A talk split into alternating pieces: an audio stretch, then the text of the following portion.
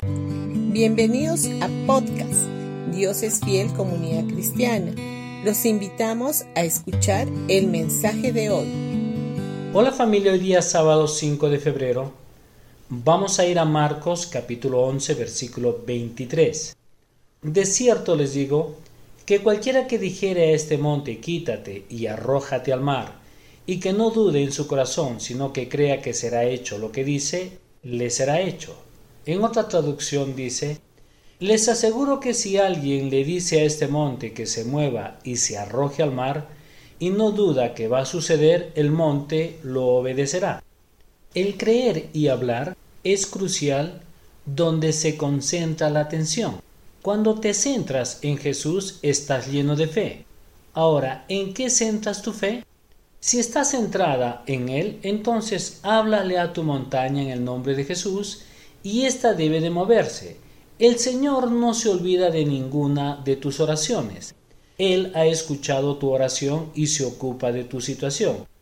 Así que ora con autoridad y agradecele al Señor por lo que has recibido. Ahora, nuestra parte es pedir y Él lo hará.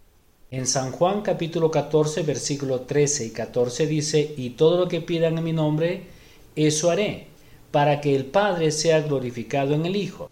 Si me piden alguna cosa en mi nombre, yo lo haré. Jesús quiere que pidamos con valentía. Esa es nuestra parte. Y Jesús lo hace y se ocupa de nuestra situación. Y nosotros le damos gracias por la restauración divina.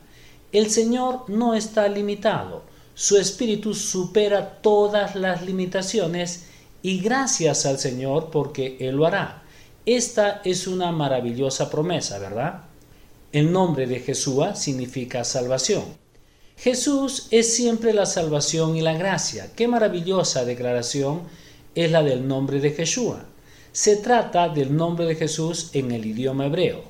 En el Salmo 91, versículo 16 dice, lo saciaré de larga vida y le mostraré mi salvación.